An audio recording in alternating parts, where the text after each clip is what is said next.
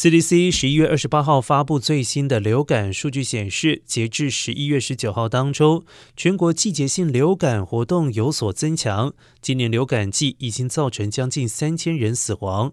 CDC 呼吁所有六个月以上群体都应该接种流感疫苗。如果还没有接种疫苗，那么现在就是接种的最佳时机。